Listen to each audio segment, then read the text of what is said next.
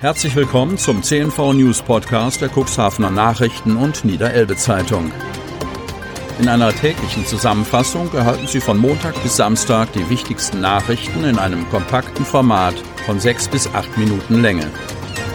Am Mikrofon Dieter Bügel.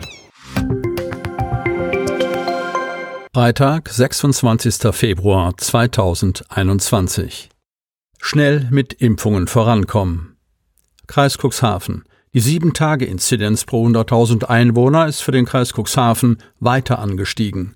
Durch 33 neue bestätigte Corona-Fälle liegt die Infektionsquote jetzt bei 66,55, Vortag 57,48, wie der Landkreis am Donnerstag mitteilt, ohne weitere Todesfälle zu vermelden. Auch die Neuinfektionen lassen sich keinem abgrenzbaren Cluster zuordnen, erklärt Landrat Kai-Uwe Bielefeld. Vielmehr ist das Infektionsgeschehen größtenteils diffus in der Bevölkerung verteilt. Nach Auskunft des Landkreises wurde bei drei Prozent der aktuell Infizierten eine Infektion mit einer der Virusmutationen festgestellt. Insgesamt gibt es bislang in zwölf Fällen Infektionen mit einer der Varianten. Landrat Bielefeld verspricht, gemeinsam mit den Bürgermeistern alles daran zu setzen, möglichst schnell mit den Impfungen voranzukommen. Wie sieht die Zukunft der Innenstadt aus? Cuxhaven. Welche Maßnahmen benötigt die Cuxhavener Innenstadt, um langfristig eine Flaniermeile und attraktiv für Einheimische und Touristen zu bleiben? Mark Itken von der Agentur für Wirtschaftsförderung hofft auf Impulse durch Vereine und Interessengemeinschaften.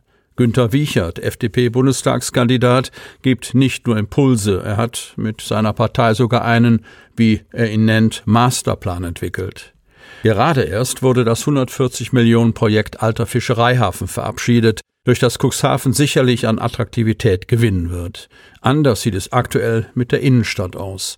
Hier macht sich das Ausmaß des Corona-Shutdowns natürlich besonders bemerkbar und trägt zum Innenstadtsterben bei. Um die Cuxhavener Innenstadt zu erhalten, müssen Konzepte und zielführende Lösungen her. Wie kann das Innenstadtsterben verhindert werden? Mark Itken von der Agentur für Wirtschaftsförderung in Cuxhaven sagt, was es dazu braucht. Einen zielgerichteten und partnerschaftlichen Austausch, einen Austausch auf Augenhöhe und keine Konkurrenz der Akteure. Die Vereine und Interessengemeinschaften müssen zusammen ein Konzept ausarbeiten und präsentieren, das der Stadt neuen Schwung verleiht und ein ganzheitliches Bild vermittelt, kein Stückwerk. Die Impulse müssen also von den Akteuren kommen. Dann gibt es auch Unterstützung von der Stadt und der Wirtschaftsförderung. Wir können nicht die Arbeit der Wirtschaft übernehmen und der Ideengeber sein, sondern nur Aktivitäten begleiten. Sicherlich können wir auch den Rahmen mitgestalten, hieraus abgeleitet Prozesse begleiten und die Kaufmannschaft mit Fort- und Weiterbildung unterstützen. Wir sollten Post-Corona als Chance sehen, denn ich kann mir gut vorstellen, dass die Bürger der Stadt Cuxhaven wieder raus und was erleben möchten. Sollte es den Einzelhändlern gelingen, den Kunden neu zu überzeugen, hat die Innenstadt in ihrer komplexen Ausprägung durchaus wieder eine Chance. Konkrete Pläne, wie die Zukunft der Innenstadt aussehen könnte, hat die FDP Cuxhaven in ihrem aktuellen Wahlprogramm vorgestellt. Die FDP Cuxhaven hat einen Masterplan für die Innenstadt entwickelt, der sofort umgesetzt werden kann. Die Innenstadt wird neu gedacht, heißt es darin.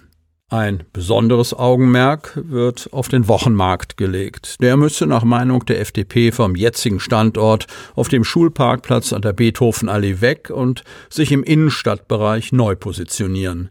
Wir sind der Meinung, dass der Wochenmarkt mittwochs und samstags am Schleusenpriel angesiedelt werden soll. Die Bahnhofstraße und die Kapitän-Alexander-Straße, der Buttplatz und die Deichstraße werden dabei als Flaniermeilen für den Wochenmarkt genutzt, so Günter Wiechert, FDP-Bundestag Bundestagskandidat.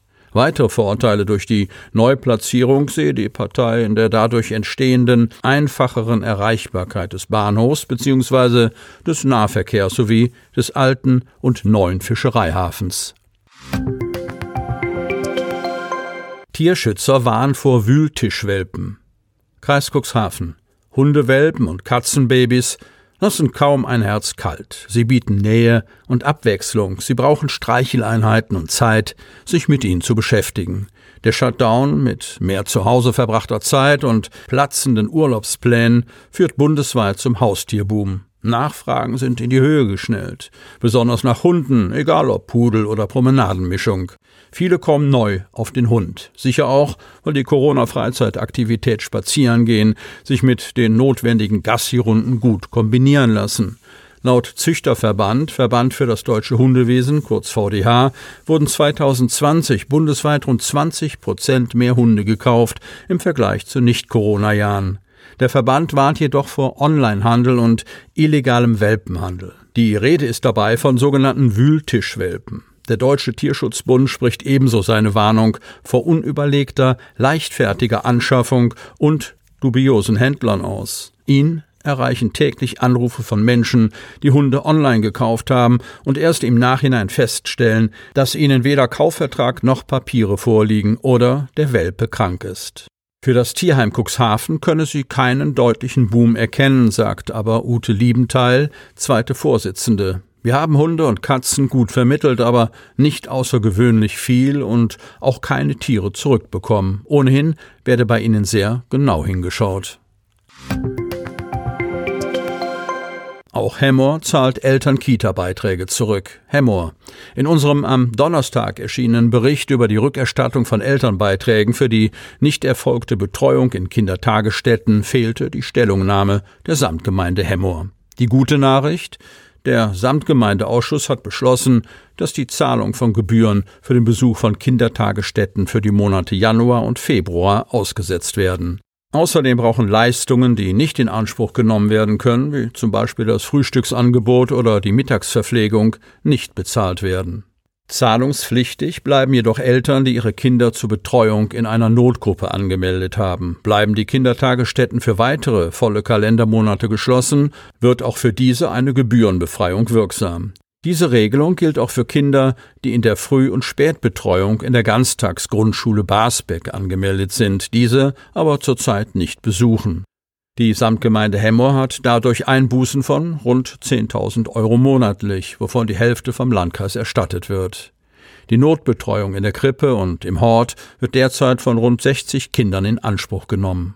Von den drei bis sechsjährigen, die die Kindertagesstätte kostenfrei besuchen dürfen, nehmen derzeit etwa 200 Kinder die Notbetreuung in Anspruch. Die bereits eingezogenen Kindertagesstättengebühren werden von den jeweiligen Trägern in Kürze erstattet. Sie möchten noch tiefer in die Themen aus Ihrer Region eintauchen? In unserem CNV-Themen-Podcast auf Tauchgang gibt's alle 14 Tage per Interview interessante Personen, emotionale Stories und bemerkenswerte Projekte aus dem Landkreis Cuxhaven direkt auf die Ohren, damit Sie ab sofort keine Podcast-Folge mehr verpassen, benötigen Sie lediglich einen sogenannten Podcatcher. Auf den meisten Smartphones ist dieser bereits vorhanden. Falls nicht, dann suchen Sie ganz einfach in Ihrem App Store nach einem kostenlosen Podcatcher wie zum Beispiel Spotify, Apple Podcast oder AntennaPod. Selbstverständlich können Sie unsere Podcast-Folgen auch direkt über unsere Website unter cnv-medien.de slash podcast anhören. Die hörten den Podcast der CNV Medien, Redaktionsleitung Ulrich Rode und Christoph Käfer. Produktion Rocket Audio Production.